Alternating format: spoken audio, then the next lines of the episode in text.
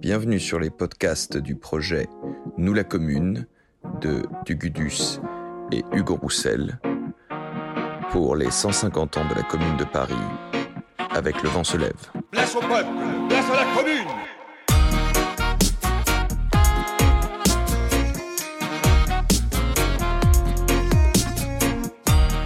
Aujourd'hui, nous recevons Julien Chusville qui euh, fait paraître euh, aux éditions Libertalia une biographie de Léo Frankel, communard sans frontières. Bonjour Julien Chusville. Bonjour. Alors, pouvez-vous euh, nous raconter un petit peu Léo Frankel, Léo Frankel avant la Commune, qui est donc ce, ce, ce, Hongrois qui est le seul élu étranger que la Commune a eu dans ses rangs? Alors Léo Frankel, il est bah, austro-hongrois, sa mère est autrichienne, son père est hongrois. Euh, il grandit dans une famille juive euh, donc d'une des trois villes qui va former Budapest. Donc il est dans le, centre urbain de, la Hongrie. Euh, et c'est là qu'il apprend le métier d'ouvrier d'orfèvrerie, qui est un métier qualifié, un métier plutôt reconnu, plutôt bien payé d'ailleurs. Hein. Et, dans ce cadre-là, il va passer de pays en pays, comme ça se faisait beaucoup à l'époque, pour se perfectionner dans son métier. Donc à Vienne, en Autriche, puis à Munich, dans le sud de l'Allemagne et puis à Paris en 1867. Euh, et donc là, il fait partie, dans, dans le cœur de Paris, euh, de ces ouvriers qualifiés qui euh, sont dans le mouvement ouvrier naissant, donc euh, que ce soit sur le plan politique, donc socialiste, euh, sur le plan syndical. Donc il fait partie d'un groupe de, de, militants socialistes de langue allemande qui militent à Paris et qui vont former au début de l'année 1870 euh, une section de langue allemande de la, première internationale, donc l'Association internationale des travailleurs. Et c'est vraiment l'engagement qui va marquer sa vie, à mon avis. Hein, c'est cet engagement dans, dans, la première internationale. Donc déjà l'aspect internationaliste qu'il a déjà, puisque l'expérience euh, lui a permis de voir les conditions de vie des travailleurs dans les différents pays, mais aussi leurs conditions d'organisation. Et là, son passage à Munich a été vraiment fondamental parce que il y découvre ce mouvement ouvrier naissant en Allemagne. Euh, et donc, il participe à cette première internationale où il fait la connaissance euh, de militants de différents pays, puisque lui-même parle plusieurs langues, hein, ce qui lui permet d'être en contact direct avec des militants de, plusieurs pays et d'être correspondant aussi pour des journaux de l'international en Autriche, en Allemagne. Euh, puis après, il va rentrer en contact avec Karl Marx, qui va être une rencontre importante pour lui. Euh, il rencontre à Paris euh, Paul Lafargue, donc le gendre de Marx, et sa femme, donc Laura, Laura Marx, Laura Marx Lafargue, qui lui prête euh, son exemplaire du Capital, ce qui est assez décisif pour lui et qui est assez important à l'époque, puisque le, Capital était paru depuis un peu moins de trois ans. Il existait uniquement en allemand, et donc euh, Frankel est un des premiers à lire le Capital, si ce n'est le premier, à lire le Capital en France notamment au sein de la, première internationale euh, en France, puisque il n'y avait pas beaucoup de ces militants qui lisaient l'allemand.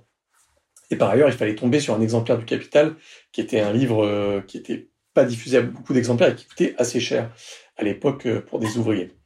Donc voilà, au début de l'année 1870, un militant qui prend un rôle important dans l'organisation de la première internationale à Paris, qui va passer en procès, donc le dernier procès que le Second Empire fait à l'international. Donc il est condamné à deux points de prison euh, en juillet 1870, donc emprisonné, et puis libéré par la Révolution, la Révolution du 4 septembre, qui donc renverse le Second Empire et met en place la République. Alors, euh, avant qu'il ne rencontre Karl Marx, on dit, euh, il y a un peu une légende autour de Léo Frankel, qu'on dit qu'il serait rentré euh, en socialisme entre guillemets en rencontrant euh, Wilhelm Liebknecht, qu'il aurait, euh, qu'il aurait formé apparemment au, au, socialisme. Apparemment, ce serait aussi une légende. et il aurait été aussi très proche de Ferdinand Lassalle. Euh, quelles sont donc ces proximités? Comment est-ce que Léo Frankel, outre le fait qu'il a une condition euh, qui euh, naturellement entre guillemets l'amène au socialisme, qu'est-ce qui va faire qu'il euh, va s'intéresser au, mouvement ouvrier et euh, s'intéresser plus particulièrement à ses idées avant d'arriver en France? Alors pour être tout à fait honnête, je n'en sais rien. il faut il faut aussi être clair sur l'absence de sources sur un certain nombre de choses. Et c'est vrai que son initiation au socialisme, a priori à Munich, euh, on n'a pas d'éléments. Donc euh, on ne sait pas exactement comment ça se fait. De toute évidence, c'est ou des collègues, ou euh, il voit une manifestation, ou il lit un journal, ou quelque chose comme ça. mais on n'a pas, on n'a pas, il y joue pas un rôle important. Il n'a pas laissé de traces en tant que tel dans le mouvement ouvrier à Munich. Bon, il est assez évident qu'il a jamais rencontré Ferdinand Lassalle, ça semble pas. Mais effectivement, il est dans un premier temps dans le courant que Lassalle avait créé, même si Lassalle meurt entre temps. Euh, Liebknecht, alors c'est plutôt, il participe aux mêmes journaux, mais Frankel n'en est qu'un correspondant, donc euh, a priori ils se rencontrent pas, ils se rencontrent plus tard. Et effectivement, ils vont être, ils vont être proches, ils vont être amis. Mais, mais par la suite, là, il y a, a peut-être un peu un, anachronisme. Et il y a aussi, il faut bien le dire, la légende. C'est-à-dire que quand euh, la commune euh, est renversée, un certain nombre d'écrivains versaillais vont écrire des choses sur les élus de la commune. Et donc ce Hongrois, mais qu'on présente un peu comme un Allemand, mais en même temps il est germanophone, donc c'est un peu vrai. Euh, et s'il avait été initié au socialisme par des Allemands, euh, donc Bebel, donc donc Liebknecht, mais euh, c'est sans doute un petit peu mythique, même si après il aura effectivement une proximité avec avec Bebel et, et avec Liebknecht. Mais mais bon voilà, son, son entrée se fait progressivement par sans doute des collègues, sans doute un milieu aussi, hein, puisque quand il vient vivre à Paris, il habite voilà euh, dans le 11e, proche du 3e, donc des, des, arrondissements où le mouvement ouvrier est déjà déjà assez assez fort. Mmh. Et puis ses lectures, ses lectures personnelles, une grande curiosité, euh, euh un militant qui, euh, on le voit hein, quand il fait son discours à 26 ans au, procès de l'international, euh, un militant qui a déjà une culture hein, pour, un, un ouvrier euh, de cette époque-là. Et puis même ses articles par la suite, on voit que c'est quelqu'un qui euh, qui lit beaucoup euh, dans, plusieurs langues, qui écrit des articles dans plusieurs langues aussi. Donc, mais c'est pas exceptionnel hein, quand on lit quelqu'un comme comme Eugène Varlin, qui est ouvrier relieur. Bon, ça a un rapport avec le livre, mais quand même, c'est quelqu'un qui écrit très bien, hein, qui écrit de façon extrêmement claire. Donc c'est pas c'est pas incroyable. Ça reste quand même des militants et même des dirigeants de l'international. Donc c'est pas euh, forcément comme ça qu'écrirait forcément un ouvrier euh, lambda. Mais enfin, ce sont des ouvriers qui écrivent comme ça. Et alors, quand est-ce que quand est-ce que Léo Frankel rencontre Karl Marx euh, Est-ce qu'il y a une, rencontre qui est relatée ou est-ce que ça se fait plus par correspondance aussi Eh ben, on ne sait pas bien non plus. voilà. Après, les correspondances sont pas toujours bien conservées. La, le premier échange conservé date de la Commune de Paris. D'accord. D'avril 1871. Et encore pas vraiment, puisqu'on les, les lettres que Marx a envoyées à Frankel n'ont pas survécu. Parce que Frankel quitte Paris sans rien, hein. c'est normal. Hein. Je veux dire, il peut pas euh, quitter Paris en ayant sur lui des lettres adressées par Karl Marx à Léo Frankel. Hein. Ça, ça, risquerait la peine de mort hein, s'il est pris avec ça. Donc, donc ça disparaît. On a en fait les brouillons que Marx avait conservés des lettres qu'il a envoyées. Donc euh, enfin, ça nous donne quand même le contenu euh, général. Euh. On comprend les échanges, donc des échanges euh, entre militants de l'international, des échanges cordiaux, mais on voit qu'ils sont pas encore à proprement parler amis. ils se, plus tard, hein. Donc, échange de camarades de la même organisation plus que d'amis proches. Voilà. Et qu'est-ce que euh, qu'est-ce que Léo Frankel retient de sa lecture du Capital? Est-ce que euh, on a des écrits C'est pas particulièrement un théoricien, mais il a quand même une mène quand même une réflexion. Euh, qu'est-ce qui qu'est-ce qu'il en retire? Eh ben, il en retire quelques arguments qu'il peut donner en fait contre contre l'ordre en place. C'est-à-dire que Marx cite aussi des économistes, et donc ça donne une, une charpente théorique à son à sa révolte contre le, système qu'il a vu euh, dans différents pays euh, contre la, pauvreté des travailleurs, qu'ils voient comme, une conséquence du mode de production capitaliste. Après, il y a une lettre de, Marx à Engels où il dit oh là là, ce Frankel, il a vraiment rien compris à la théorie de la valeur. Bon, donc on n'est pas certain qu'il ait forcément euh, euh, bien intégré euh, tous les éléments, mais enfin, pour l'époque, ça reste quand même important.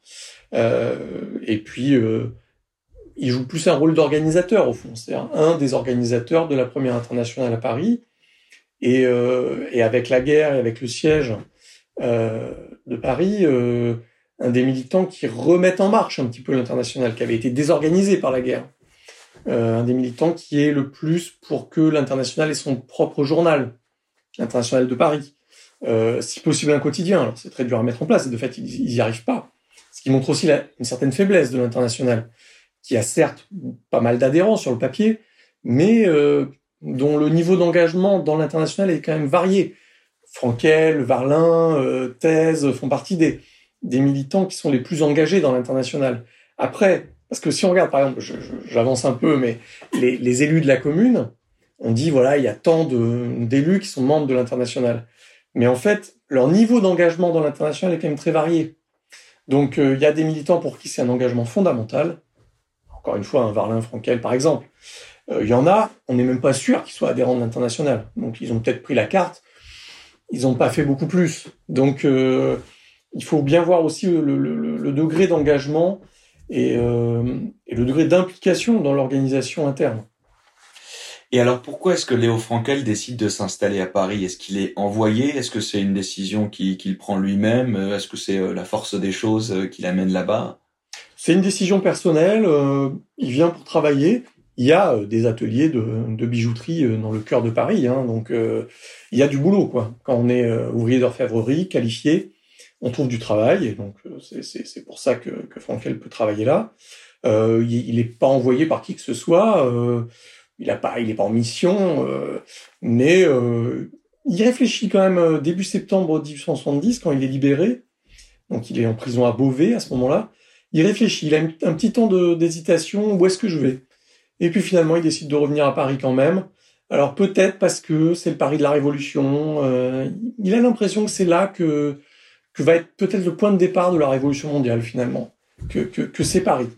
Alors après, il aura des hésitations, puisqu'après il va aller en Suisse, puis après à Londres, puis après à Vienne, en Autriche.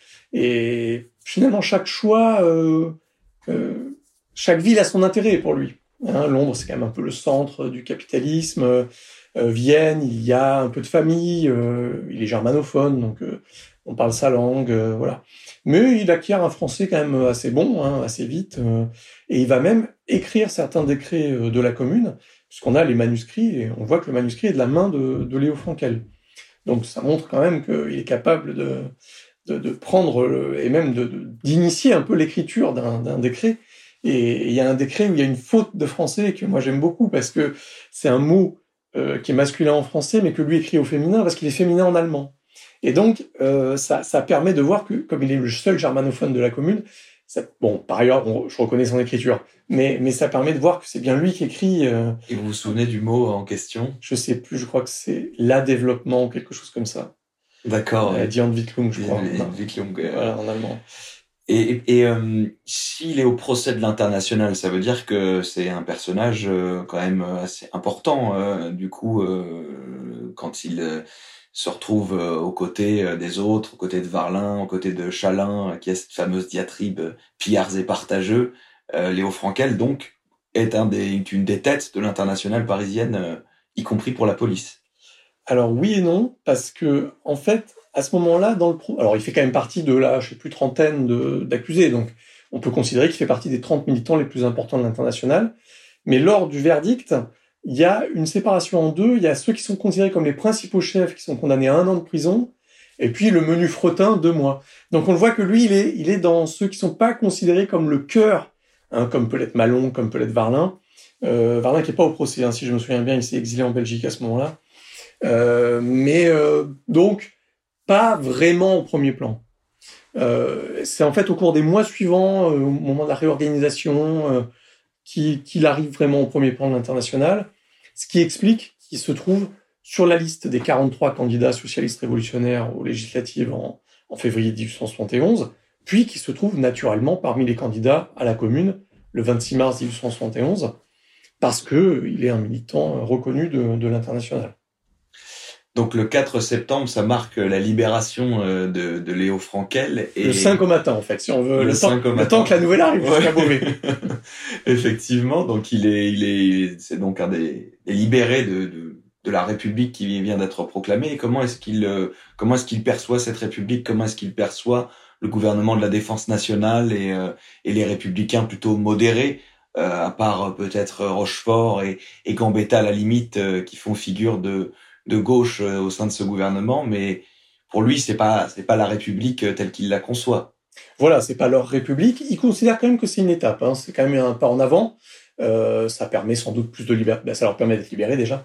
Ça permet une certaine liberté d'expression, donc des journaux qui vont se former à partir de là, qui, qui se créent. Donc, mais enfin, pour eux, c'est une république provisoire. La, vraie république, c'est la république démocratique et sociale universelle. Ils sont assez optimistes. Hein, ils pensent que ça peut arriver assez vite. Euh, et donc un certain, oui, un certain optimisme en considérant que cette république provisoire sera vite balayée par le peuple de Paris, qui sera conformément à ses traditions révolutionnaires, qui saura faire valoir ses droits. Et alors, quelle est son activité euh, pendant pendant le siège? Qu'est-ce que il, participe à la garde nationale, il participe au club, il s'investit euh, particulièrement euh, dans cette effervescence parisienne. Alors là aussi, les sources sont assez limitées.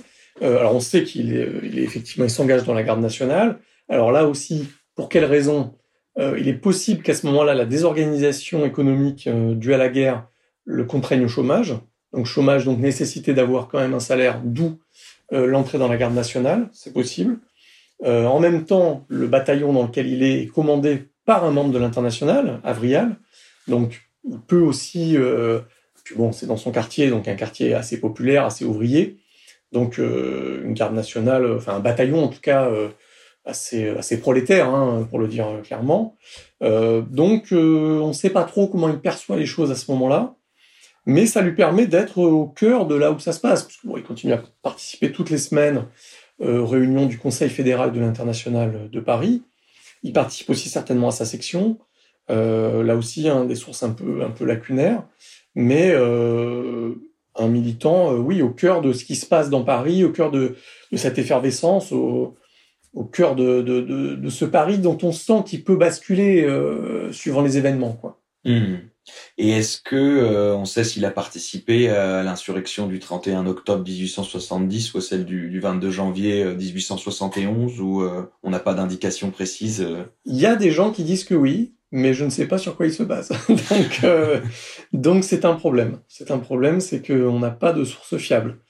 c'est des gens qui écrivent après la Commune. Hein. Donc est-ce que il faut pas faire là aussi le, parcours idéal d'un communard qui a participé à tous les événements? En fait, on n'en sait rien. Au fond du fond, on ne sait pas. Il y a un moment, il faut avouer son ignorance et malheureusement, on ne sait pas tout sur tout. Il y a certains personnages sur lesquels c'est très bien, euh, documenté. Mais souvent parce qu'ils ont un rôle particulier, parce qu'ils vont avoir un rôle dans cette journée-là, donc on le mentionne. Les témoins mentionnent qu'un tel fait quelque chose de notable. Euh, Frankel, s'il y a participé, n'a rien fait qui, qui permet de, de garantir sa présence. Et le 18 mars 1871, euh, est-ce qu'on sait euh, précisément ce que fait Frankel euh? Absolument pas. c'est terrible. Non, non c'est terrible. On, ne sait pas. On ne sait pas. Alors, on peut toujours imaginer. On peut toujours imaginer un Frankel enthousiaste, apprenant au petit matin ce qui se passe. malheureusement, on ne sait rien. Donc, est-ce qu'il rejoint son bataillon? Est-ce qu'il est encore membre de son bataillon? On ne sait pas. Euh, voilà, j'ai pas d'indication particulière. Ce qu'on sait, c'est les jours suivants, où effectivement, là, il fait partie des militants de l'international les plus en phase avec le mouvement, hein, qui considèrent que l'international doit faire une proclamation publique pour affirmer son adhésion au mouvement en cours et son adhésion euh, au scrutin, donc qui va avoir lieu. Donc ce vote de la commune. Donc ça, ça, ça c'est important. Hein, c'est c'est un des militants de l'international qui pense que vraiment euh, l'insurrection en cours, elle a un but social. Ça, c'est vraiment fondamental. C'est pas qu'une insurrection politique, c'est derrière, il y, a une dimension sociale. C'est sur cette dimension-là qui va insister au cours des semaines euh, qui vont suivre. Et son positionnement euh, dans ces euh, journées qui suivent le, 18 mars, c'est plutôt un, ce qu'on appelait, ce qu'on appelait un à outrance, c'est-à-dire est-ce qu'il est partisan d'attaquer Versailles ou alors plutôt de se concentrer sur la révolution sociale parisienne et, et les avancées qu'elle peut qu'elle peut apporter euh, à Paris, à la France et à toute l'humanité. Voilà, lui, lui vraiment, la, la priorité, c'est l'organisation. Hein, S'organiser à Paris. Donc ces élections, elles sont importantes parce que elles permettent d'avoir une organisation démocratique qui va permettre de changer les choses, d'organiser différemment le travail, de, de, prendre des mesures, des mesures qu'ils attendent depuis longtemps hein, euh, pour certaines, euh, et puis des mesures extrêmement concrètes hein, pour la situation euh, euh, quotidienne des travailleurs hein, sur le report des loyers. Euh, c'est des, des, choses vraiment urgentes. Euh, et il faut pour ça un pouvoir qui a la légitimité démocratique par des élections dans chaque arrondissement Donc ça, c'est vraiment sa priorité à ce moment-là. Et on le voit extrêmement peu présent, voire pas présent sur les débats euh, strictement militaires. Alors donc, Léo Frankel est un des élus euh, du 26 mars 1871. Voilà, donc il est élu dans le 13e arrondissement. Alors pourquoi le 13e On ne sait pas. Euh, il habite dans le 11e, mais il y a déjà... Bon, le 11e est un des, grands arrondissements communards, hein, donc il y a déjà beaucoup, beaucoup de candidats. Euh, donc il se retrouve un peu parachuté dans le 13e. Arrondissement euh, populaire, arrondissement où l'international est bien implanté, ce qui lui permet d'être élu euh, assez facilement dès le premier tour. Donc euh, voilà, un, élu euh, parmi d'autres à ce moment-là, hein, qui est qui est pas un des principaux élus. c'est pas lui qu'on remarque le 28 mars lors de la proclamation, mais enfin il est là. et effectivement, un élu qui se singularise par le fait qu'il est le seul élu étranger à ce moment-là. alors si on veut être très précis, un des fils de Garibaldi va être élu lors des élections complémentaires en, avril, mais il siégera pas. Donc, euh, et de toute façon, quand on se pose la question de la validation de l'élection de Frankel, il, est le seul élu étranger.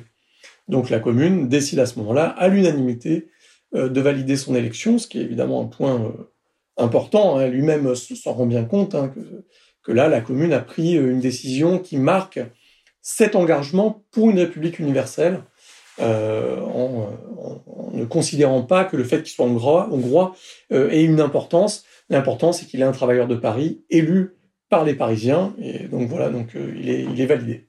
Est-ce que vous pensez qu'il y a même peut-être une petite revanche du côté des communards? Vous avez cité l'élection aux élections complémentaires du, du, fils de Garibaldi. On sait que Garibaldi avait été lui-même élu aux élections précédentes et son élection a été invalidée. Il avait d'ailleurs été malmené par l'Assemblée euh, majoritairement royaliste, qui avait été insultée euh, à son tour par euh, Gaston Crémieux qui les avait traités de ruraux. Est-ce qu'il y a peut-être une revanche derrière en disant si, les, si, les, si les Versaillais ou à l'époque les Bordelais se sont opposés à cette République universelle, eh bien nous, on, on y va, on le fait et on, on a un élu hongrois à la commune de Paris. Oui, c'est-à-dire il y a, euh, une affirmation hein, contre cette assemblée qui a trahi le vote populaire parce que Garibaldi a été élu tout à fait légitimement, il a eu le nombre de suffrages nécessaires et donc euh, il considère que c'est une, invalidation antidémocratique de d'empêcher un élu légitime de siéger. Donc effectivement, euh, puis il y a il y a aussi se revendiquer de la grande révolution. Euh, nous poursuivons les éléments les plus favorables de la grande révolution de, de 1789 euh, en faisant ça. Donc c'est un, un acte important et c'est à partir de là que Frankel se fait un petit peu remarquer. Et puis après, ça va être son action au sein de la commission du travail.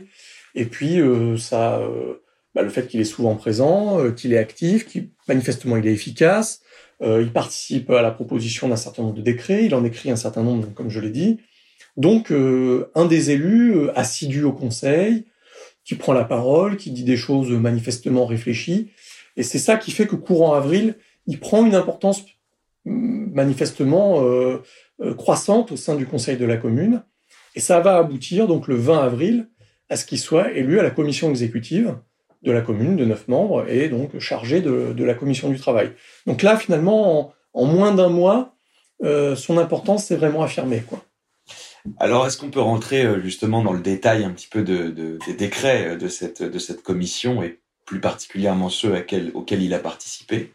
Euh, Déjà, euh, dès le, dès le 29 mars, il commence à y avoir des, des, des mesures sociales fortes qui sont mises en avant par la commune. Vous avez parlé du moratoire sur les loyers. il y a aussi la question des objets gagés dans les noms de piété. Est-ce que lui participe aussi à cette, à cette effervescence? Oui, alors il participe effectivement à la, discussion des mesures à mettre en place, à la rédaction euh, de ce qu'il faudrait mettre en place. Alors sur les monts de piété, il rédige un rapport euh, qui sera pas adopté parce que sans doute trop ambitieux à ce moment-là. Euh, C'est-à-dire la liquidation des monts de piété, hein, en fait, c'est ça, euh, en considérant que euh, c'est en changeant l'organisation sociale que les classes populaires n'auront plus besoin du mont de piété. C'est-à-dire que ça correspondait quand même à, à une réalité. C'est-à-dire pour finir le mois, on n'a pas de quoi finir le mois on va déposer un objet monde piété, ça nous permettra d'avoir l'argent pour finir le mois et puis on rachètera l'objet, euh, enfin on ira reprendre l'objet après. Euh, lui, il considère qu'il faudrait changer l'organisation sociale, mais la commune, enfin au moment où il en, parle, début mai, on sent déjà que euh, on n'a pas forcément tant de temps devant nous. Euh, et puis, euh, financièrement, ça paraît difficile de, de, mettre en place une liquidation complète du monde piété. Mais il trace une perspective finalement à plus long terme de ce point de vue-là, là où d'autres ont une vision de plus court terme. Hein, C'est-à-dire, c'est les objets jusqu'à 20 francs. C'est finalement un petit peu modeste comme, comme mesure, mais bon, c'est quand même concret. et donc, oui, oui, il fait partie de ceux qui vont réfléchir non seulement à comment on rédige un décret, mais comment est-ce qu'il rentre réellement en pratique. Et ça, c'est vraiment intéressant parce que écrire un décret de 10 lignes, le faire voter et l'afficher dans les rues, c'est pas si dur que ça. Faire en sorte que ce soit vraiment appliqué réellement dans la vie quotidienne, c'est beaucoup plus compliqué. Et alors, on le voit sur le décret d'abolition du travail de nuit des boulangers, qui est un décret connu. Alors, comme ça, on se dit, c'est pas si important que ça. Euh, C'était une revendication du syndicat des boulangers depuis plus d'un an. Euh, donc pour rentrer dans la vie euh, normale, hein, pouvoir vivre un peu le, jour. Euh, donc il y a effectivement ce premier décret d'interdiction du travail de nuit. Mais il en faut d'autres. Il en faut d'autres pour que ce soit appliqué. Et oui, mais si on surprend des patrons en train de faire travailler leurs ouvriers la nuit, qu'est-ce qu'on fait? Alors là, nouveau décret. Si on prend un patron en train de faire travailler ses ouvriers, on, on confisque le pain et on le donne gratuitement aux nécessiteux. Donc comme ça, toute une série de, euh, il faut faire afficher, par exemple, le, décret dans, les, dans chaque boulangerie. Euh, on sollicite aussi les syndicats de boulangers pour qu'ils participent à la mise en place et au respect du décret. Et, et, euh, et on leur dit bien euh, aux syndicats de boulangers, on prend le décret parce qu'on pense qu'il est important. il faut que les patrons soient contraints de ne pas faire travailler leurs ouvriers la nuit. Mais en même temps, le changement social viendra des travailleurs eux-mêmes. On ne peut pas imposer quelque chose. Donc à la fois, il faut prendre un décret, mais en même temps, il faut compter aussi sur l'auto-organisation des travailleurs et donc sur le, la prise en charge de ce décret par les syndicats de, de boulangers et par les ouvriers boulangers eux-mêmes. Et on retrouve un petit peu cette, cette idée d'auto-organisation des travailleurs lorsque euh, il y a une réquisition qui est faite des ateliers de, des bourgeois qu'on appelle bourgeois francs-fileurs et euh, cette idée qu'il y aurait une auto-organisation aussi sur euh, des bases qu'on pourrait qualifier de mutualistes, d'associationnistes. à ce moment-là, il y a il y a vraiment cette idée qui est présente aussi, et Frankel y participe. Oui, alors le décret, c'est vraiment un décret important pour lui de reprise de ces ateliers abandonnés par les ouvriers qui y travaillaient, organisés sous forme de coopératives ouvrières de production. Ça, c'est vraiment, c'est vraiment important à ce moment-là. C'est euh, les coopératives de production. Et il va mettre ça en place aussi, euh, mais uniquement comme projet, avec l'Union des femmes, donc qui a été formée notamment par des militantes de l'international, comme euh, Elisabeth Mitrieff et, Nathalie Lemel, euh, et qui sont pour la mise en place de coopératives ouvrières de travailleuses.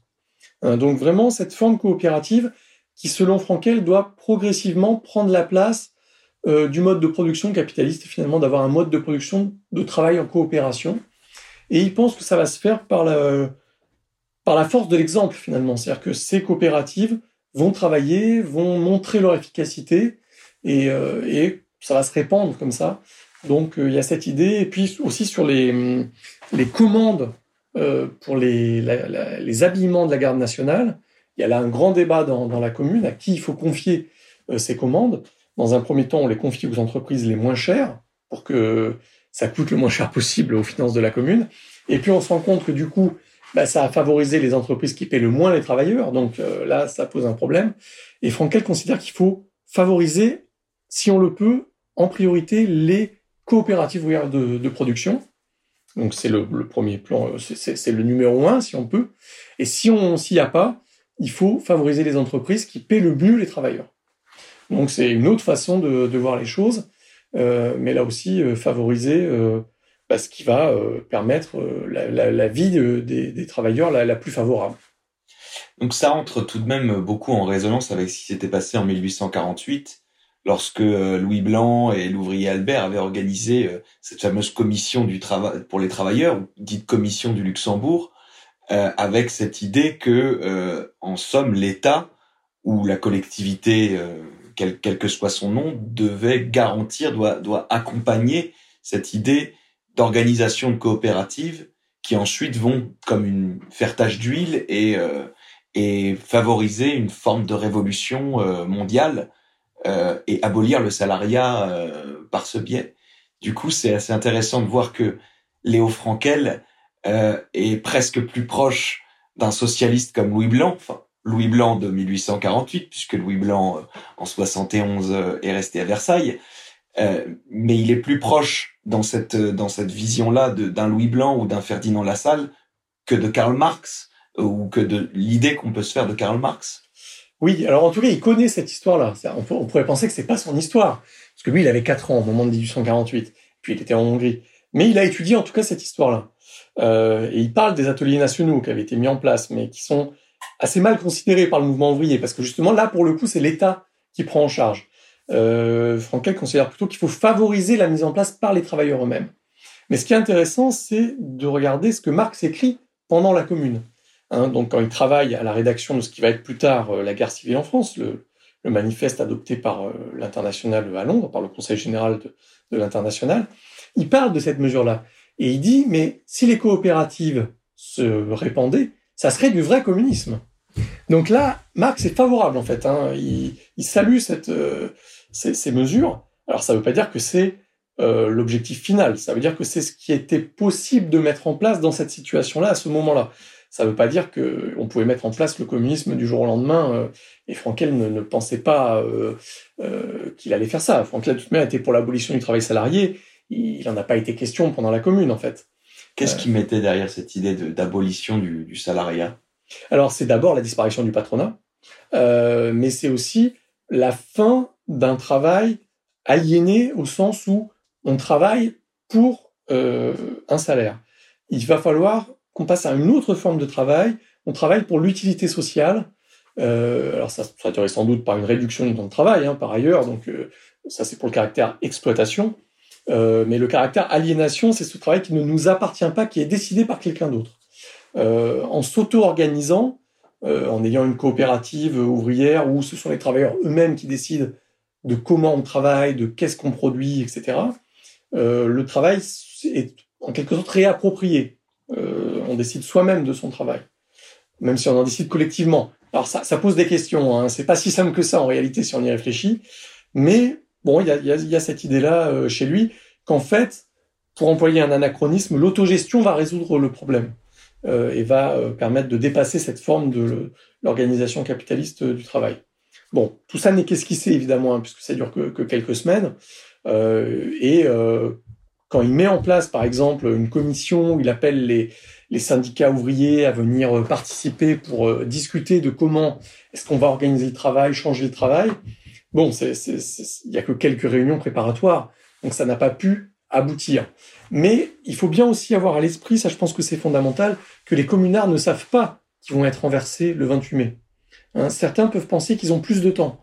Donc quand on met en place des, choses, ça doit porter ses fruits aussi sur le long terme. Et évidemment, de ce point de vue-là, rien n'a porté ses fruits sur le long terme, parce que c'est écrasé euh, euh, quelques semaines plus tard. Mais donc, il fait confiance.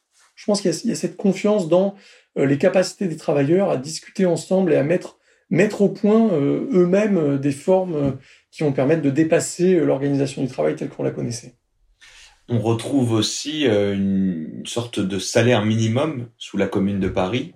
Est-ce que finalement il y avait euh, l'idée qui va être développée un petit peu ensuite dans les années 1880-1890, qu'il avait déjà été un petit peu avant, y compris en 1848, d'un droit au salaire qui serait le corollaire du droit au travail, d'un droit euh, au produit intégral du travail, comme certains pouvaient dire?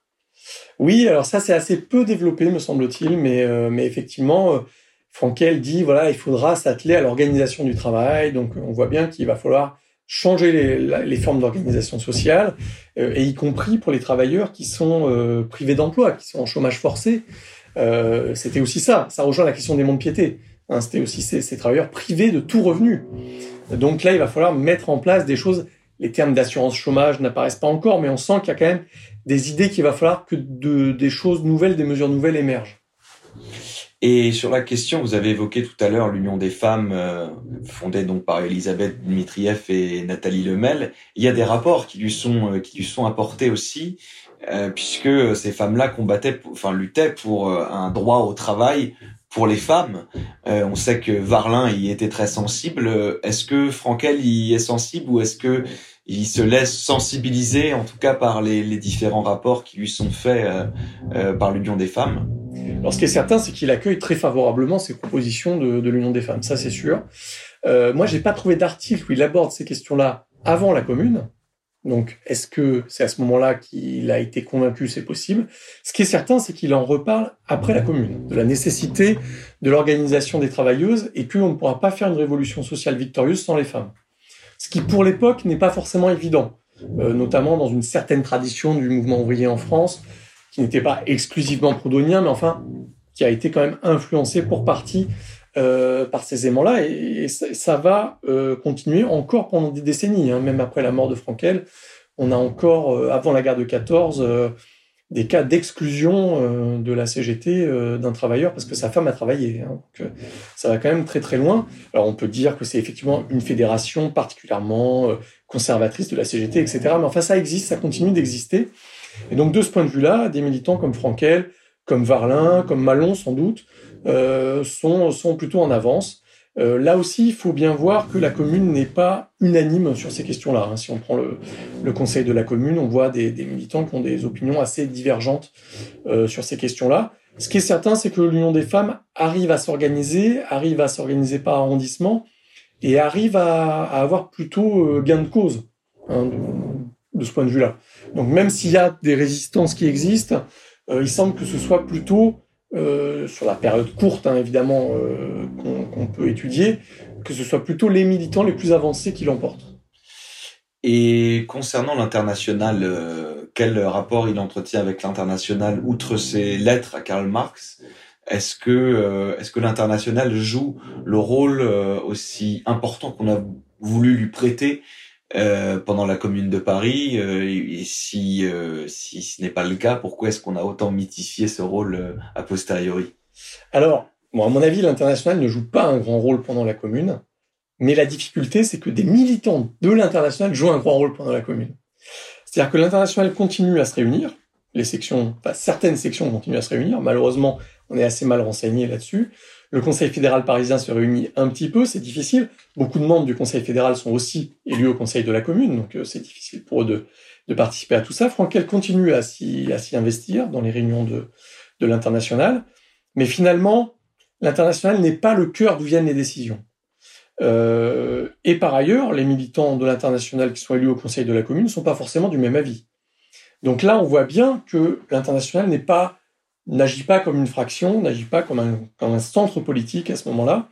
Mais c'est sûr que des contacts de militants de l'international qui se connaissent d'avant, qui ont milité avant dans l'international à Paris, continuent euh, à jouer pendant la commune, et notamment dans la commission du travail, où à un moment on ne retrouve que des militants de l'international. Là, ils ont vraiment, alors aussi parce que c'est la commission qui s'intéresse au travail, donc à l'organisation sociale, donc c'est logique qu'on y retrouve des militants de l'international. Mais quand même, ils sont tous de l'international, donc on voit bien que les contacts antérieurs jouent un rôle important pendant la commune. Et c'est évident que pour Frankel, euh, les contacts les plus simples pour lui sont ceux avec des militants qu'il connaît euh, d'avant. Même si les, rapports ne sont pas forcément faciles avec d'autres militants de, de l'AIT, euh, mais bon, pour lui c'est quelque chose d'important d'avoir ces contacts préexistants, même si l'international en tant que tel ne joue pas effectivement un rôle énorme, mais pour la bourgeoisie euh, conservatrice, l'international, c'est le mondialisme finalement. Donc c'est le mal, euh, c'est le mal absolu, et donc on va charger un peu la barque en disant que que tout vient, que la commune vient de l'international finalement. Ce qu'il faut, même si elle y joue un rôle important. Euh, et effectivement, au fil des décennies, au fil des années, on a eu tendance à compter le nombre de membres du conseil de la commune qui étaient membres de l'international. Et finalement, au fil des décennies, on voit que ce chiffre ne cesse d'augmenter parce que les sources euh, s'améliorant, euh, les recherches aidant, on se rend compte qu'il y a beaucoup plus de militants de l'international que ce qu'on pensait au départ, mais avec des niveaux d'investissement différents. Donc, euh, euh la commune n'est pas une chose de l'international, mais euh, par exemple, Marx écrit dans un manuscrit préparatoire à la guerre civile en France, nous sommes très contents de l'action des militants de l'international dans la commune. Euh, il n'est pas certain que lui-même sache qui est membre ou pas de l'international. Il connaît un certain nombre de militants qui ont pu participer à des conférences de l'AIT, à des congrès de l'AIT, ou parce qu'il les connaît par correspondance. mais il sait pas qui, il connaît pas l'adhésion de tous les membres de la commune. Et alors justement, il y a cette division que qu'on résume souvent entre jacobins et internationaux sur la question du, du comité euh, du comité de salut public et du vote pour le comité de salut public. Euh, lui vote pour, mais se rallie très vite à la majorité, euh, à la minorité, pardon, euh, du euh, du conseil de la commune. Pourquoi est-ce qu'il vote pour et pourquoi ensuite, ensuite il se rallie et il signe, il fait partie des signataires du, du manifeste des minoritaires de la commune? Oui, alors pourquoi est-ce qu'il vote pour C'est assez curieux parce que son explication de vote euh, est extrêmement peu enthousiaste. Il dit je ne vois pas l'utilité de ce comité, mais bon, je vote pour. Euh, on ne sait pas trop pourquoi il vote pour. Euh, peut-être parce qu'il se sent peut-être pas forcément légitime pour contester cette organisation qui lui semble un héritage finalement de la première révolution française, pas le plus favorable.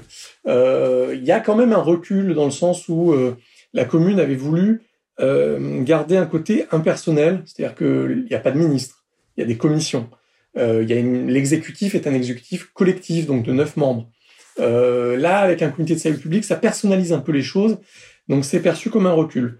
Donc dans un premier temps, s'il n'est pas membre de la minorité, il est en tout cas pas dans les majoritaires enthousiastes. Et dès que la minorité sort s'organise ou se formalise par ce manifeste, il est effectivement parmi les signataires, assez logiquement, puisque euh, bah, il s'oppose à certaines mesures autoritaires qui sont déjà prises en avril, à l'interdiction de certains journaux, euh, à certaines arrestations, y compris l'arrestation de, de communards. Hein. Euh, donc, alors, on peut pas dire que ce soit d'un côté des jacobins, de l'autre des militants de l'international, puisqu'on trouve des militants de l'international aussi dans la majorité, mais si on demande à quelqu'un qui s'y connaît un peu dans la commune qui sont les principaux élus de l'international, il est probable qu'il ne cite que des membres de la minorité en fait. Hein, Varlin, Frankel, Malon, euh, Thèse, euh, puis même d'autres élus comme euh, Courbet, Vallès, euh, Vermorel. Donc euh, une minorité quand même qui euh, qui regroupe euh, ceux qu'on pourrait aujourd'hui considérer comme les principaux communards, mais paradoxalement qui étaient minoritaires. Et à votre avis, pourquoi est-ce qu'on retient principalement les minoritaires et qu'on a tendance un peu plus à oublier euh, euh, les néo-jacobins, les néo-hébertistes ou, les blanquistes euh, qui, faisaient partie des, des 45 membres de la majorité contre les, les 23 de la minorité? Ben Peut-être parce que ces militants de la minorité ont des idées qui, passent mieux l'épreuve du temps. C'est évident que quand on lit Varlin aujourd'hui, ça se lit encore très bien. Euh, si on lit euh, des militants comme Félix Pia ou comme ça, bon, ça, ça passe, ça, c'est vieilli, c'est plus daté, c'est plus vieilli. Euh, et puis sans doute que cette voie de la majorité vers le comité de salut public a montré en pratique que ça n'a, parce que leur argument, c'est l'argument de l'efficacité. Certes, c'est un recul sur le plan démocratique, mais ça sera plus efficace. Or, ça n'a pas été plus efficace. Donc là, on voit bien que recul démocratique, euh, manque d'efficacité, finalement peu d'arguments en faveur euh, de cette majorité. Alors après la mort de, de Duval, euh, Léo Frankel a proposé de rebaptiser l'actuelle place de place d'Italie en place Duval. Est-ce qu'il était particulièrement proche de Duval? Enfin, que, quelles étaient les, les, personnalités de la commune dont il était particulièrement proche pendant cette courte période alors sur Émile Duval, il faut juste revenir, c'était un élu du 13e arrondissement, euh, blanquiste, et qui est donc tué euh, début avril. Si c'est Frankel qui propose, c'est parce que c'est un élu du 13e aussi. Je pense qu'il y avait, je suis même pas sûr qu'ils se connaissaient avant la commune, Duval et Frankel. À mon avis, il n'y avait aucune proximité personnelle entre les deux. C'est vraiment parce que euh, c'est un, élu élu du 13e arrondissement vient d'être tué par les Versaillais, donc c'est un autre élu du 13e qui propose et qui obtient que la place d'Italie soit renommée place Émile Duval. Euh, voilà, je pense que ça, ça va pas plus loin que ça euh, d'un point de vue euh, personnel. Sur les liens, euh, manifestement, euh, bah, ceux que j'ai cités, hein, euh, des militants comme Varlin, comme Alberthez, on sait que les contacts étaient difficiles avec Benoît Malon, c'est resté difficile jusqu'à jusqu'à la mort de Malon d'ailleurs, pour des raisons différentes, mais bon des militants de la commission du travail avec qui ils s'entendaient bien, euh, Lazare Lévy, euh, euh, quelqu'un comme euh, Georges Bertin, qui sont pas forcément connus, hein, mais euh, mais qui sont des militants qui, qui font un travail quotidien, avec qui ils militent au quotidien, avec qui il peut discuter de mesures concrètes. donc c'est c'est plutôt ça. après la commune, après c'est autre chose parce qu'il y aura l'exil. Donc des fois il va être proche de militants dans l'exil. Est-ce qu'ils étaient proches au moment de la commune? On ne sait pas trop. Par exemple, il va être proche d'Edouard Vaillant, assez ami d'un point de vue personnel avec Edouard Vaillant. Est-ce qu'il était vraiment proche politiquement de Vaillant? C'est pas sûr. Euh, mais euh, ils s'entendaient bien. Voilà, il y a, plus des, affinités comme ça, mais aussi parce qu'ils vont être tous les deux exilés à Londres. Donc là, c'est un peu une coïncidence. Ils sont exilés au même endroit. Et alors, avant l'exil, euh, il participe à la semaine sanglante, la semaine qui a lieu donc du, du 21 au 28 mai 1871. Et euh, on raconte que donc il a été euh, sauvé euh, sur une barricade où il a été blessé. Euh, il est sauvé par Elisabeth Mitriev. Oui, alors bon, ça, ça paraît exact, hein, puisque les, les, témoignages sont sont suffisamment nombreux. donc oui, il y a, y a, un symbole quand même. Hein, de, il est sauvé par une militante de l'international. dont il était amoureux et conduit, je crois aussi. alors ça, on raconte aussi. on ne sait pas, on ne sait pas en fait, on ne sait pas. On peut tout imaginer. Euh, il y a une proximité entre eux pendant la commune qui est une proximité politique.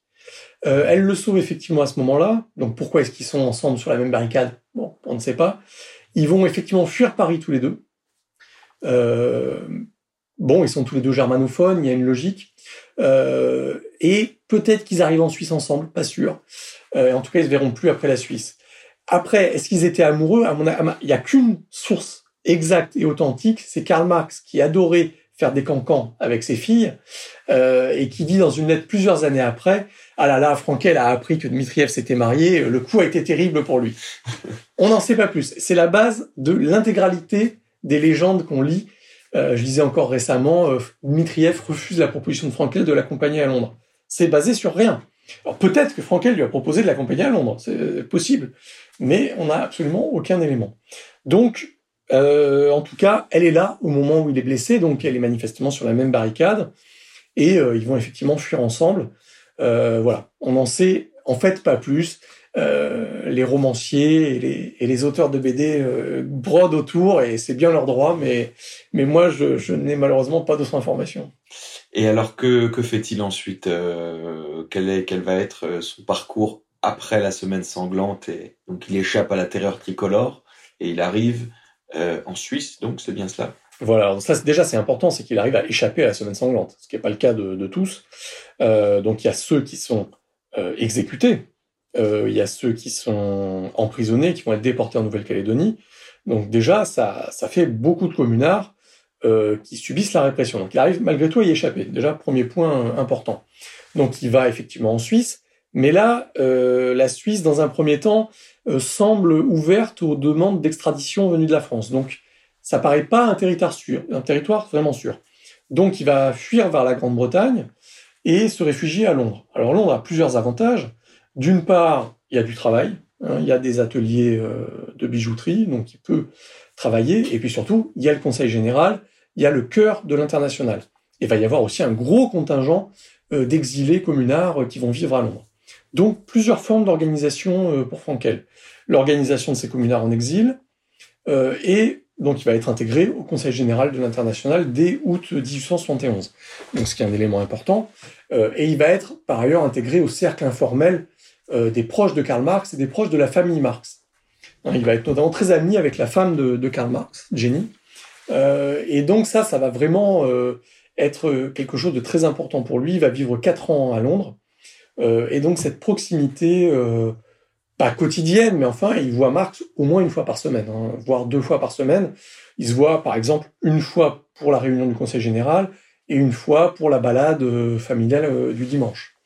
Donc, où il y a aussi des discussions, euh, évidemment, sur, sur toutes sortes de sujets, hein, puisque avec Karl Marx, on peut parler de, on peut parler littérature, on peut parler histoire, on peut parler politique, on peut parler euh, euh, politique de tel ou tel pays, euh, on peut parler des journaux qu'on a lus en français, en anglais, en allemand, en italien, on peut parler de plein de choses.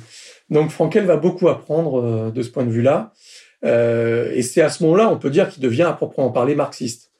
C'est-à-dire que à partir de la scission de l'international en 1872, on peut considérer que le marxisme commence à exister à proprement parler euh, et donc, de ce point de vue-là, Frankel fait partie vraiment des premiers marxistes. On peut le dire comme ça. Et on sait s'il a eu des, euh, liens avec Bakounine, euh, notamment lorsqu'il est allé en Suisse avant d'aller à Londres. Est-ce qu'il y a eu des contacts avec la fédération jurassienne ou Je, n'en ai pas trouvé trace. Il est resté très peu de temps en Suisse hein, de façon illégale, donc on ne sait pas trop. il semble jamais avoir été vraiment attiré par par ce courant-là. Euh, mais il côtoyait des militants qui pouvaient être euh, plus ou moins proches euh, de Bakounine par ailleurs. Hein, donc c'était pas, il n'y avait pas d'hostilité de, sa part. Mais au moment de la scission, il a aucun doute sur le, le côté qu'il choisit. Quoi, hein. N'y a pas de, il choisit ni le côté blanquiste ni le côté euh, anarchiste entre guillemets. Donc de ce point de vue-là, il n'y a pas d'hésitation pour lui euh, il considère euh, que Karl Marx euh, est le militant euh, le plus le plus avisé hein, dans l'international. Et vous nous disiez tout à l'heure qu'il a des proximités avec Édouard Vaillant. Est-ce est-ce qu'il va contribuer à faire évoluer Édouard Vaillant de, de, de, son blanquisme vers vers une forme de marxisme un peu plus un peu plus doctrinaire Je ne sais pas parce que je pense que Vaillant avait ses propres lectures euh, il n'est pas certain que Frankel l'influençait beaucoup de ce point de vue-là. Euh, je pense qu'il se voyait plus comme ami que comme euh, que comme camarade, et même beaucoup plus tard. Je suis pas sûr qu'ils avaient des discussions, euh, alors peut-être des discussions politiques dans le sens euh, discuter de la politique de l'heure, discuter de tel sujet international, tel projet de loi ou quelque chose comme ça, mais pas forcément de qu'est-ce qu'il fallait faire de point de vue organisationnel. Euh, donc c'est pas certain. Euh, mais euh, par exemple, ce qui est sûr, c'est que Marx, quand le Capital commence à apparaître en français, donc en livraison, les, les traductions se font en livraison euh, successive étalée sur trois ans, euh, Marx est très attentif à envoyer euh, ces traductions en français à des communards dont on sait dont lui il sait qu'ils ne parlent pas allemand. Alors Vaillant lisait l'allemand par contre, mais bon, il lui envoie quand même la, la traduction parce que même s'il a des désaccords politiques, il a envie quand même que des militants français dont il sait qu'ils ont une importance lisent le Capital. Donc là, c'est vraiment euh, euh, Marx est très très attentif à ça, euh, y compris quand, quand Frankel part plus tard euh, en Autriche-Hongrie. Marx veille bien à lui envoyer les derniers les dernières parutions de du Capital en français, même s'il sait que Frankel a déjà lu le Capital en allemand, mais euh, il tient à être lu par ces militants-là. Il y a quelque chose là de... Il est très attentif à ça. Alors ensuite, que, que fait Frankel euh, après euh, son séjour londonien? Il repart donc en Autriche-Hongrie et il va s'investir politiquement là-bas aussi. Voilà. Alors ce qui est important, c'est que au sein du Conseil général de l'International, dès 1871, euh, donc l'automne 1871, il est chargé des contacts avec les militants en Autriche-Hongrie. Donc il est le correspondant pour l'Autriche-Hongrie de, l'international. Donc ça lui permet déjà d'avoir des contacts et de participer au développement du mouvement ouvrier naissant euh, dans l'Autriche-Hongrie. Donc quand il y va en 1875, il connaît déjà ses militants par correspondance en fait. Et il arrive déjà comme un militant important. Euh, donc il participe à ses, à ses, premières rencontres qui sont assez risquées puisqu'il est très rapidement emprisonné. Bon, après, il est libéré, euh, il va militer à Budapest, il participe euh, au, mouvement ouvrier naissant en Hongrie, il dirige le journal euh, du mouvement ouvrier hongrois euh, germanophone, euh, l'Arbeiter Wochenchronik.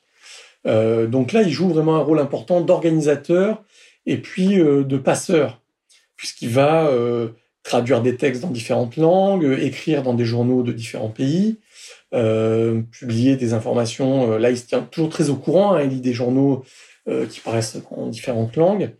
Euh, il continue à avoir des contacts euh, épistolaires avec des militants qu'il a connus dans la première internationale, même si elle est dissoute entre temps. Donc, il joue vraiment un rôle de quasiment de plaque tournante hein, en fait hein, dans, dans, ces années-là. Et puis, il est de nouveau emprisonné en 1881 et il vit là deux ans d'emprisonnement très difficiles en Hongrie et quand il sort, il est manifestement affaibli physiquement et euh, il décide de s'investir moins, euh, de façon moins intense. Euh, il va partir vivre à Vienne, il va vivre chez sa sœur dans un premier temps, et il va avoir là un militantisme politique moins, moins radical, peut-être. Il va trouver un travail euh, comme correcteur, correcteur d'imprimerie à ce moment-là, euh, et donc il essaie de peut-être plus diversifier ses activités et être moins uniquement engagé dans le, dans le mouvement ouvrier.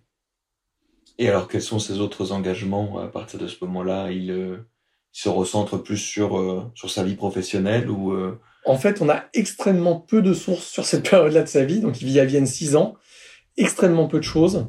Euh, bon, on sait qu'il est en contact avec les socialistes de Vienne, hein, évidemment. Il continue à écrire de temps en temps dans différents, dans différents journaux, euh, à être en contact avec différents militants, etc. Euh, il joue un rôle aussi, ça c'est important, parce que euh, quand Marx euh, travaille sur le livre 3 du Capital, euh, il essaie d'avoir des informations sur le développement et sur l'évolution de la propriété agraire dans différents pays d'Europe. Et donc pour la Hongrie, il écrit logiquement à, Léo Frankel en lui demandant des informations précises. Et Frankel répond une lettre euh, voilà, extrêmement précise. Il dit voilà, il y a ça en allemand, il y a ça en hongrois. On voit qu'il s'est bien enseigné, il est allé à la bibliothèque et il a, il a bien fait son travail. Bon, travail qui est en, pure perte, hein, puisque Marx ne finira jamais ce, livre 3, ni le livre 2 d'ailleurs. Euh, mais on, là, c'est vraiment euh, quelque chose d'assez euh, intéressant à observer, c'est de voir comme Marx réutilise ses contacts militants pour son travail sur son, son, œuvre théorique. Là, il, il active, hein, il sait qui connaît dans quel pays, qui pourrait me donner un enseignement sur tel sujet. Et manifestement, Frankel est la personne qui correspond quand on veut des informations sur sur la propriété agraire en Hongrie. Quoi. Donc, ça fait partie des, activités qu'il a.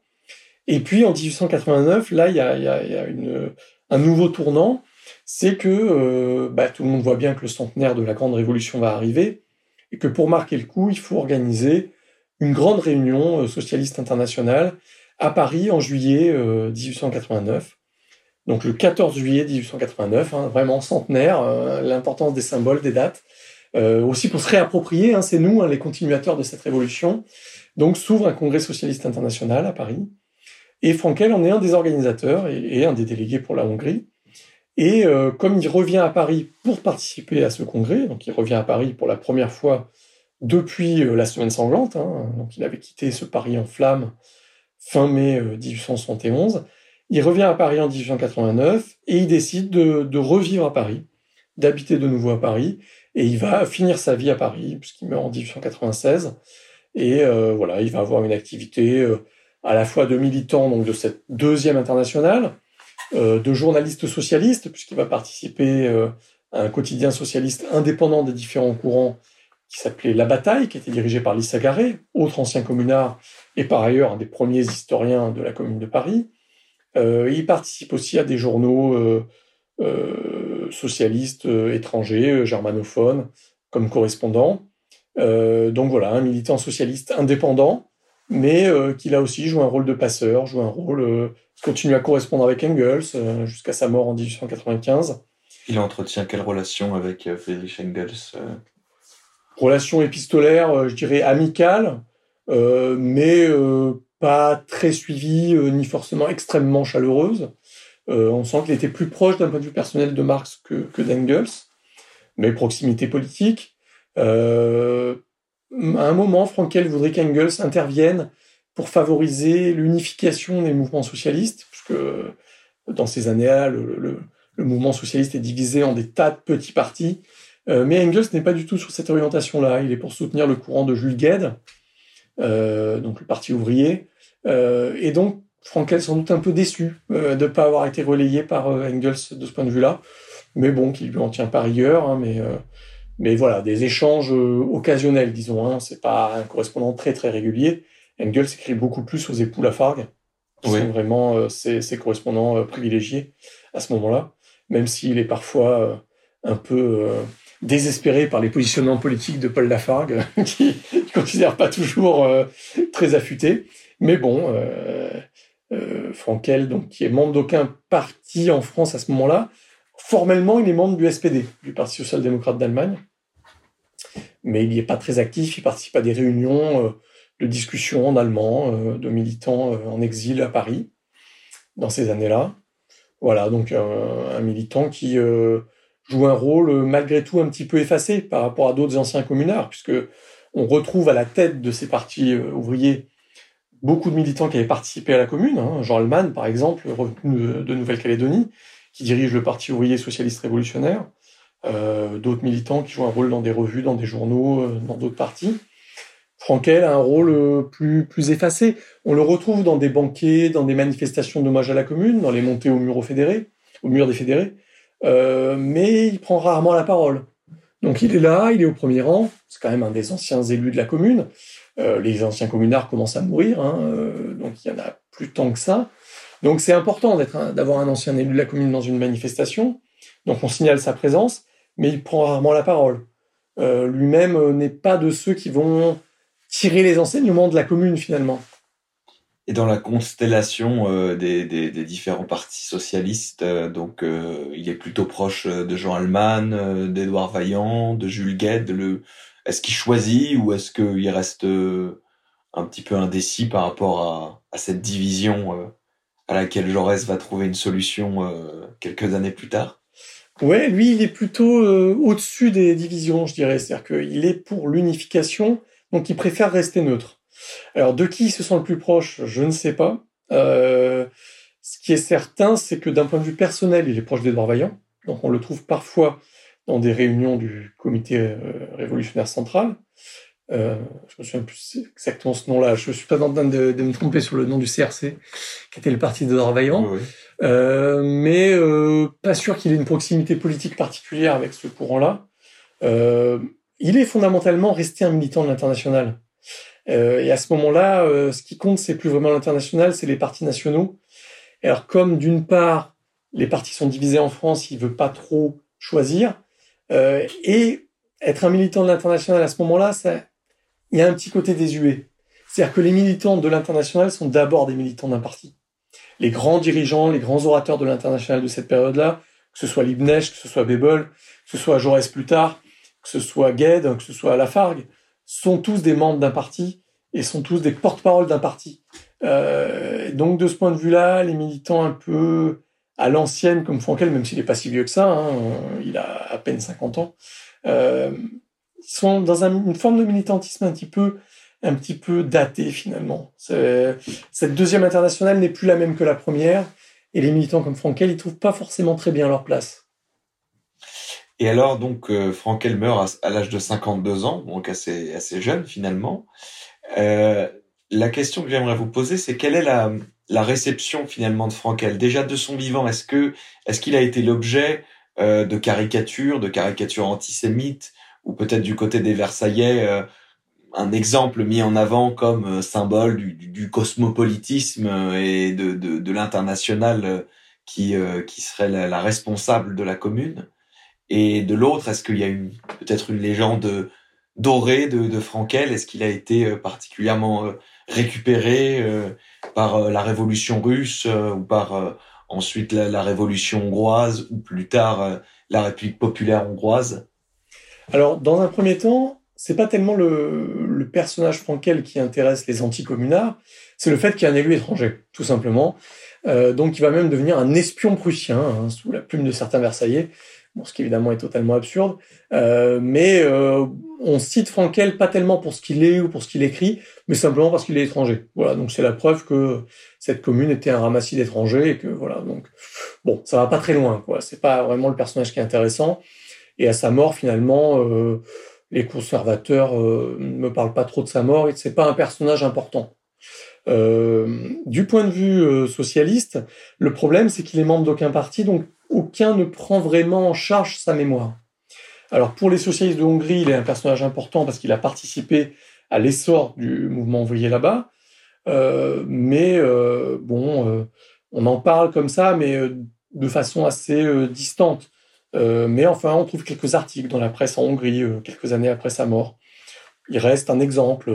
et puis un militant qui a été proche de Marx, un militant qui a participé, qui a participé à la Commune. Donc donc un exemple comme ça qu'on cite.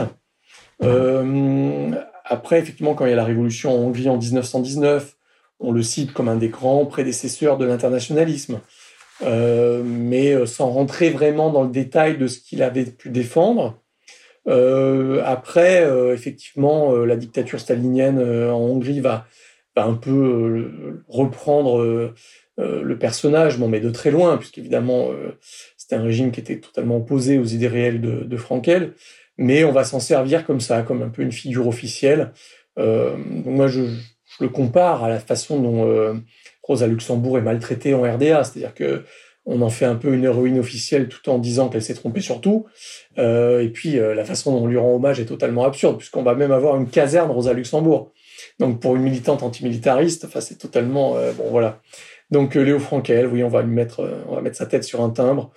Bon voilà, ça va pas plus loin quoi. Hein. C'est c'est des héros comme ça qui sont qui sont cités comme étant des grands anciens, mais enfin leurs idées sont pas très importantes. Donc finalement, la figure de Léo Frankel, elle est pas le nom n'est pas totalement oublié, y compris en France quand on va avoir le centenaire de la Commune. Il y a quelques articles qui passent sur Léo Frankel. Le nom est connu parce que c'est un membre du Conseil de la Commune, parce que c'est le seul étranger qui siège, parce qu'il est membre de la commission exécutive, parce qu'il prend en charge la commission du travail. Certains diront même qu'il est ministre du travail. Bon, même si j'y tiens, il était vraiment pas ministre et la commune ne voulait pas avoir de ministre. Eh bien, délégué à la commission du travail, du voilà. travail et d'échange. Je pense que c'est important parce que euh, dire qu'il est ministre serait euh, amoindrir cette dimension de la commune de ne pas personnaliser les responsabilités politiques. Je pense que c'est un point important. Euh, et donc, c'est vraiment, il y a un contresens, en fait, en disant que c'est un ministre du, du travail. Euh, donc, le nom de Frankel n'est pas oublié, mais un personnage peu détaillé. On rentre peu dans les détails. Et souvent, d'un article à l'autre, de décennie à l'autre, on voit les mêmes erreurs qui se répètent comme ça, qui, qui reviennent, et on approfondit peu le personnage. Voilà. Mais euh, il n'est pas oublié. Il est, il est cité, et c'est sûr que quelqu'un qui s'y connaît sur la commune de Paris, on dit le nom Léo Frankel, ah oui, on connaît le nom Léo Frankel. On connaît deux, trois faits sur Léo Frankel. Mais euh, évidemment, euh, personne jusqu'ici n'avait lu de biographie, puisque il y avait une biographie en hongrois qui était, qui était de mauvaise qualité par ailleurs, qui avait été traduite en allemand euh, et en slovaque, mais bon, peu de gens ont lu en France. Et euh, voilà, donc c'est la première biographie de, de Frankel en français que, que je publie là. Et alors justement, vous qui venez de faire paraître cette biographie, euh, qu'est-ce qu'on peut retenir pour conclure euh, de Léo Frankel aujourd'hui? Quel, quel est son apport? Qu'est-ce qui reste finalement de Léo Frankel, si ce n'est qu'il a été un personnage important euh, de la commune et un membre de l'international? Oui, alors moi, pour moi, c'est d'abord le membre de l'international parce que ça marque vraiment toute sa vie, tout son engagement. C'est-à-dire qu'il reste toute sa vie un internationaliste, il reste toute sa vie fidèle euh, aux idées fondamentales de la première internationale, hein, ce fameux slogan euh, l'émancipation euh, des classes travailleuses doit être l'œuvre des classes travailleuses elles-mêmes. Donc c'est ça qui reste fondamental. Et puis il y a la, cohérence, la cohérence d'un parcours. C'est pas seulement la participation à la Commune de Paris, c'est une certaine fidélité à certaines à ces options politiques fondamentales. Donc, oui, moi je dirais c'est les deux points fondamentaux l'internationalisme et l'auto-organisation des travailleurs, euh, l'auto-émancipation des travailleuses, des travailleurs. C'est ça, à mon avis, qui qui, qui est le plus marquant aujourd'hui. Et après, des fois, des. C'est pour ça que j'ai tenu dans le livre à ce qu'il y ait une partie euh, entre guillemets annexe, mais qui prend le tiers du livre, euh, où on a vraiment la parole de Frankel, c'est-à-dire les discours de Frankel, des lettres de Frankel, des articles de Frankel, certains traduits pour la première fois en français, euh, pour qu'on ait la voix, les mots euh, de Léo Frankel euh, et ce qu'il a à nous dire aujourd'hui. comment est-ce que 120 ans, 150 ans après, eh ben, ça fait toujours écho. Certaines, de ces formules font toujours écho. Voilà, c'est ça qui m'a attiré dans le personnage. Léo Frankel, Communard sans frontières, aux éditions Libertalia. Nous vous le recommandons. Merci beaucoup, Julien Schlusville, pour cet entretien. Merci. Place au peuple, place à la commune